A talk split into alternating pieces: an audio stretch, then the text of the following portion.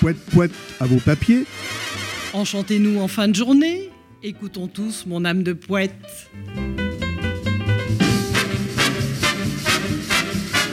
Amis de Pirou, Piroufile, Pirouet, Pirouette, cacahuète, galipette, zébrouette. Bonsoir. Pirouésie a lancé hier sa douzième édition.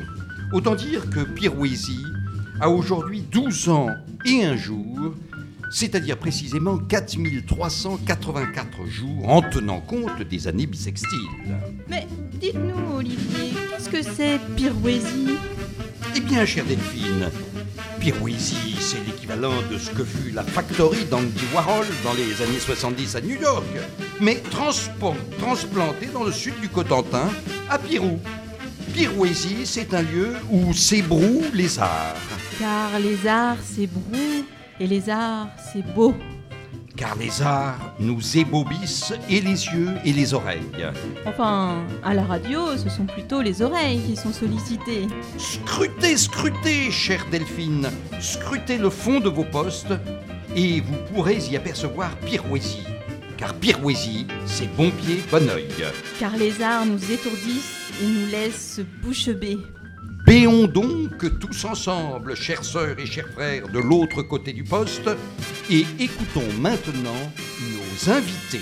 En effet, cher Olivier, chaque jour à 18h, vous nous retrouverez en direct pour entendre parler de participants des ateliers d'écriture de l'après-midi.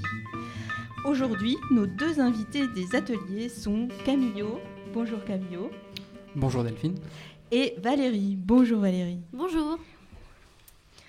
Alors, est-ce que vous pouvez nous expliquer comment vous avez euh, connu Pirouésie, comment vous avez eu envie de participer à ce festival? Valérie, est-ce que vous voulez commencer? Oui. Ben, j'ai entendu parler de Pirouésie à Clermont-Ferrand en Auvergne pour la première fois parce que je faisais un atelier d'écriture avec Olivier Salon et je me suis dit euh, c'était juste une demi-journée. J'ai dit oh c'est bien mais c'est un peu court jeune homme et il m'a dit venez donc à Pirouésie et j'ai tout de suite appelé Monsieur Robert Rapillier qui m'a très bien accueilli. Donc ça fait la quantième année Euh, je crois que je suis venue pour la première fois en 2011. D'accord, donc vous êtes une grande habituée. Euh, Et, et vous Camillo Camilo, alors, Camilo, de votre côté. Alors moi, je- j'y suis venu un peu plus tardivement que Valérie, puisque je suis arrivé pour la première fois en 2014. Oh, mais vous êtes presque un bleu, Camilo. Et oui. Et pour ma part, j'ai découvert ça aux lectures de Louis Pau à la Bibliothèque euh, nationale à Paris.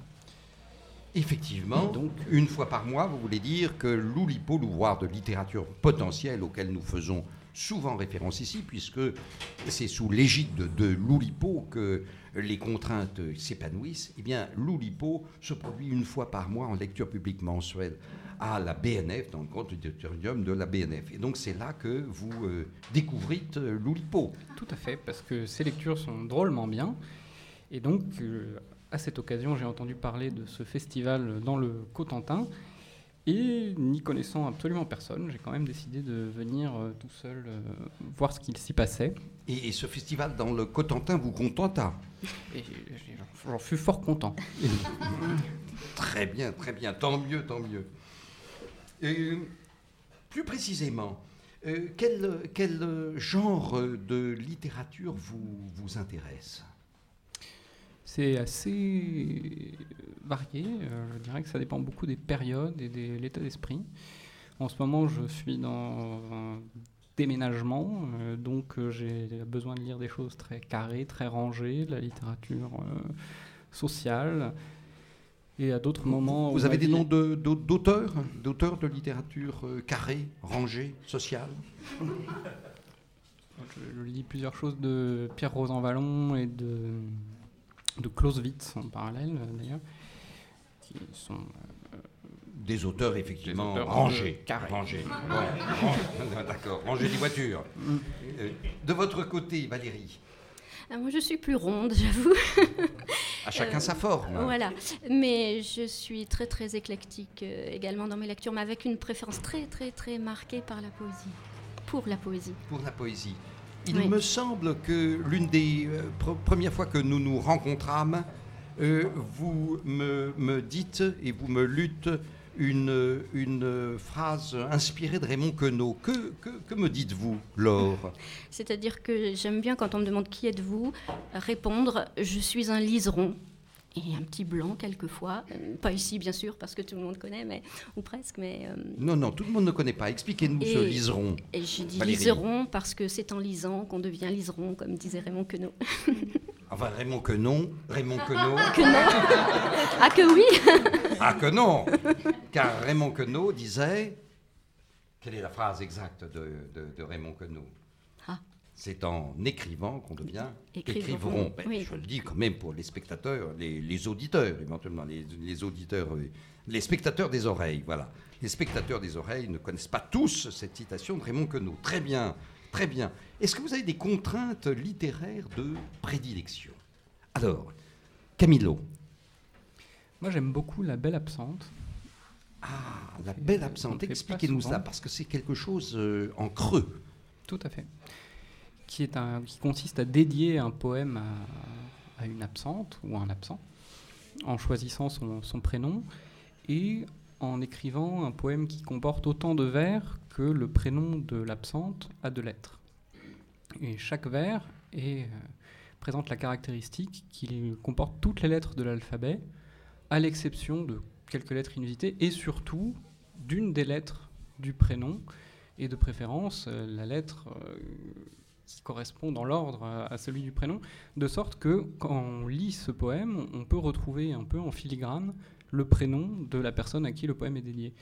Et j'aime beaucoup cette, euh, cette contrainte parce que je la trouve assez euh, délicate finalement. On Alors assurément, vous l'avez bien dit, c'est en filigrane, c'est subtil. C'est une con- contrainte inventée par euh, Georges Perec, bien sûr, qui avait d'abord Le beau euh, présent. créé le beau présent, qui est l'aspect positif de la chose, puis en creux, en filigrane, effectivement, en négatif, euh, la, belle absente, la belle absente. Vous avez écrit vous-même de plusieurs quelques, fois des, des- quelques des- belles absentes. quelques belles absentes. Et de votre côté, Valérie? Non, je ne crois pas que j'ai encore de préférence et j'aime découvrir. Par contre, euh, les exercices euh, oulipiens qui me, qui me plaisent le plus, c'est de prendre des textes qui existent et de les transformer grâce à une contrainte, quelle qu'elle soit. J'aime beaucoup euh, ces, variations et quand on le fait en atelier, c'est particulièrement plaisant parce qu'on voit qu'à partir d'un seul texte et euh, d'une seule contrainte, il y a des foules de possibilités qu'on n'aurait pas imaginées. Et, et sans doute que, je- enfin en tout cas moi-même, je n'aurais jamais osé toucher à un poète par exemple, mais là j'y suis enfin autorisée. Donc c'est très plaisant.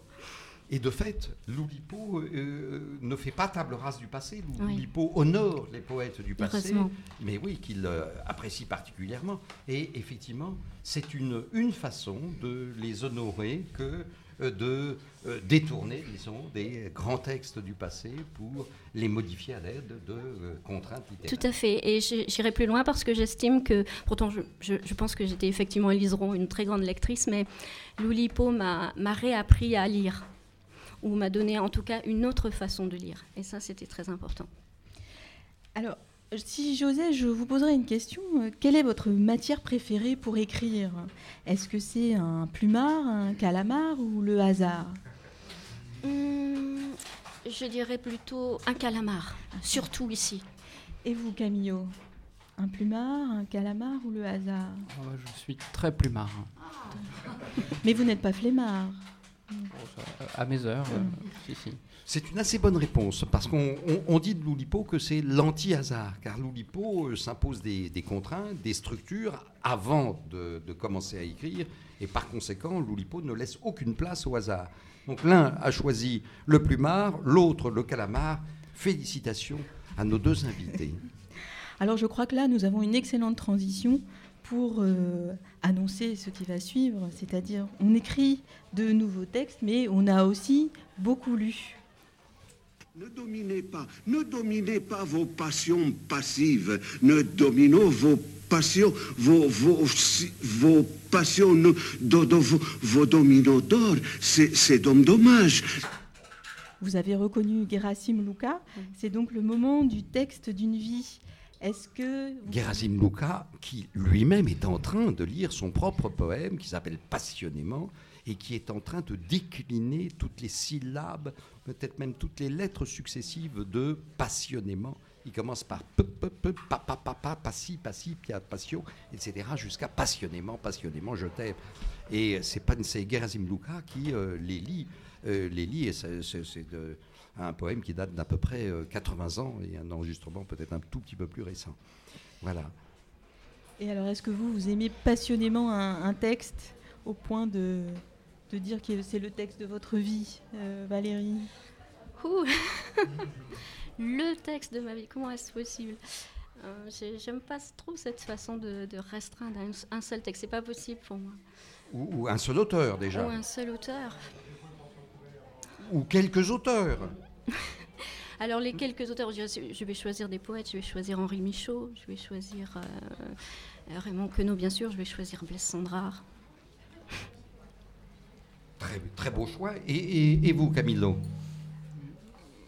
Oui, je, je rejoins Valérie, euh, c'est difficile de, de se restreindre, euh, surtout que ça dépend à nouveau du, du moment et que c'est surtout des expériences de lecture plus que des, des, des autres, des textes. C'est le, le moment dans lequel on va le lire, je trouve, qui, qui rend un texte euh, vivant. Euh, J'ai beaucoup aimé euh, Cent ans de solitude de Gabriel Garcia Marquez. J'ai beaucoup aimé lire euh, Mallarmé. Bon, c'est- Mallarmé est un poète, euh, un poète qui euh, inspire hautement euh, les ateliers, les ateliers d'écriture oulipiens. Euh, assurément par l'espèce de perfection, par l'espèce de recherche euh, sonore, euh, par le, le- le côté très noble des mots, des, des- des- des mots choisis, aboli bibelot d'inanité sonore. Alors, on a eu envie de poser la, la question également aux, aux habitants de, de Pirou. Qu'aimez-vous lire euh, en ce moment? Que lisez-vous en ce moment? C'est la première partie du micro-trottoir de la plage de Mimi Lagouache.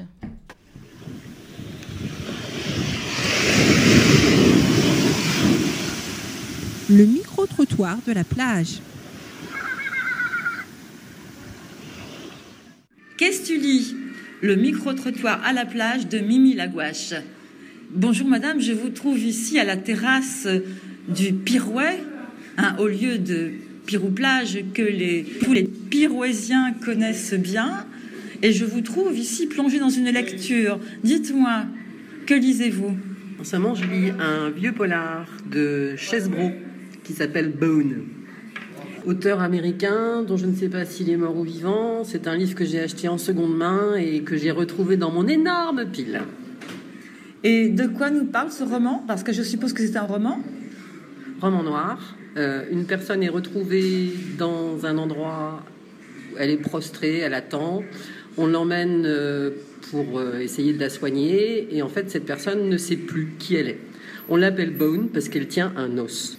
Un autre roman noir que vous pourriez recommander à nos auditeurs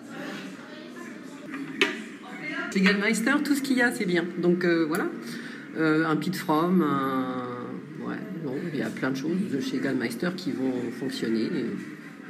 Pete From, d'ailleurs, dont je crois qu'il a écrit Lucy in the Sky, un roman sur l'adolescence.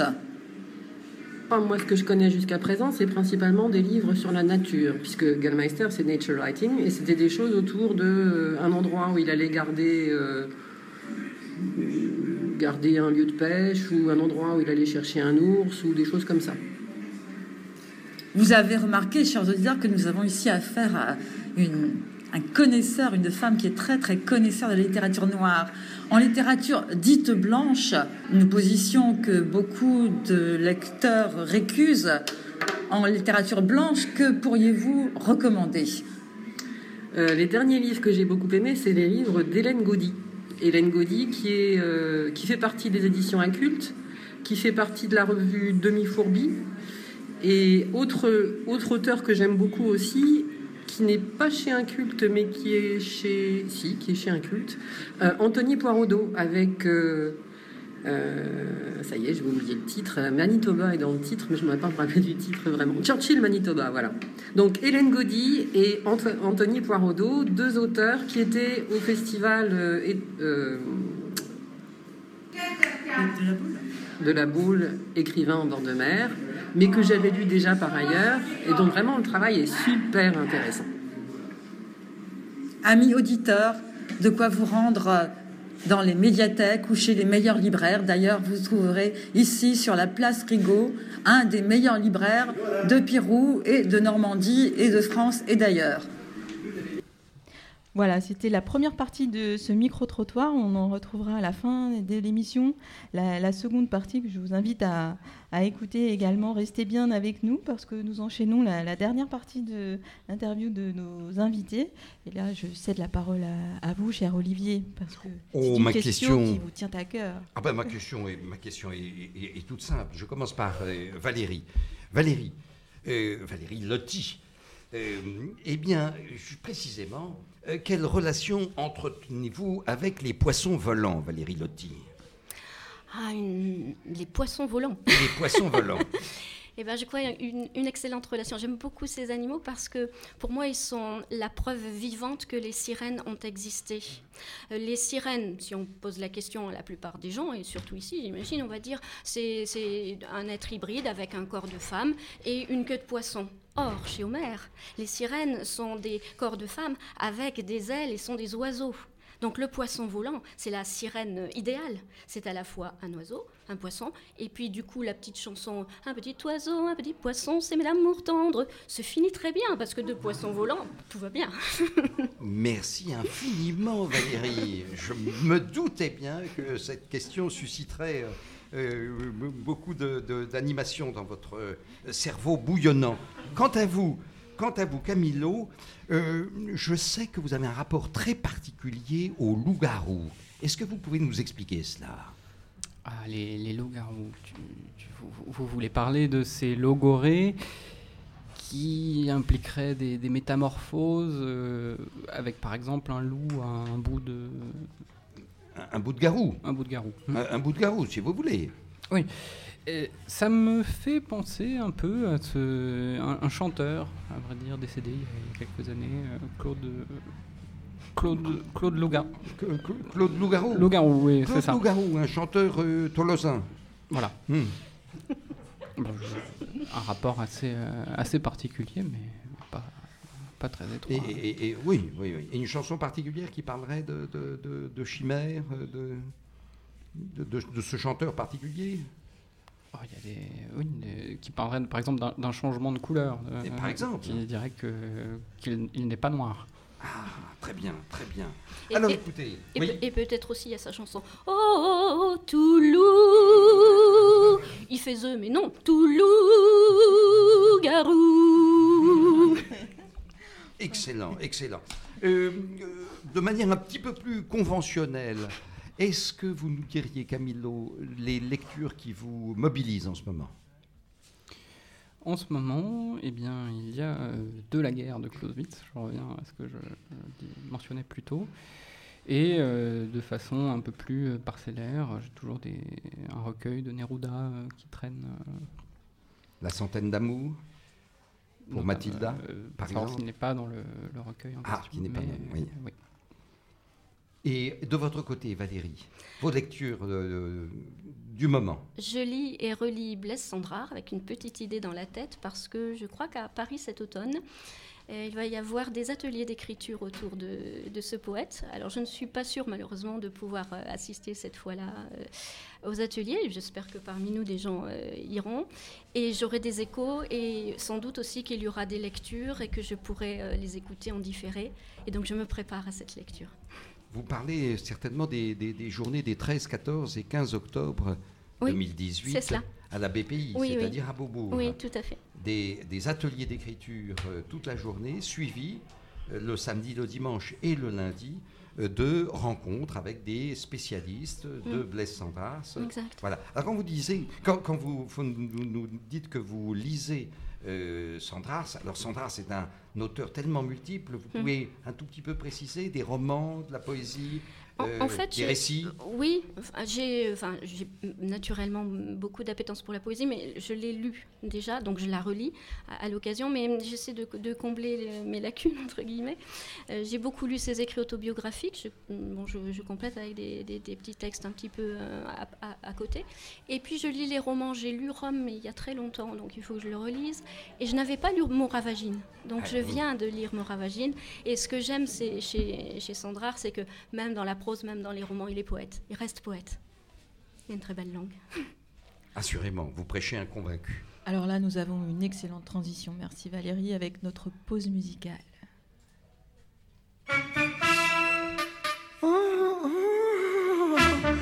Dans les bagnoles aujourd'hui, c'est la femme qui conduit.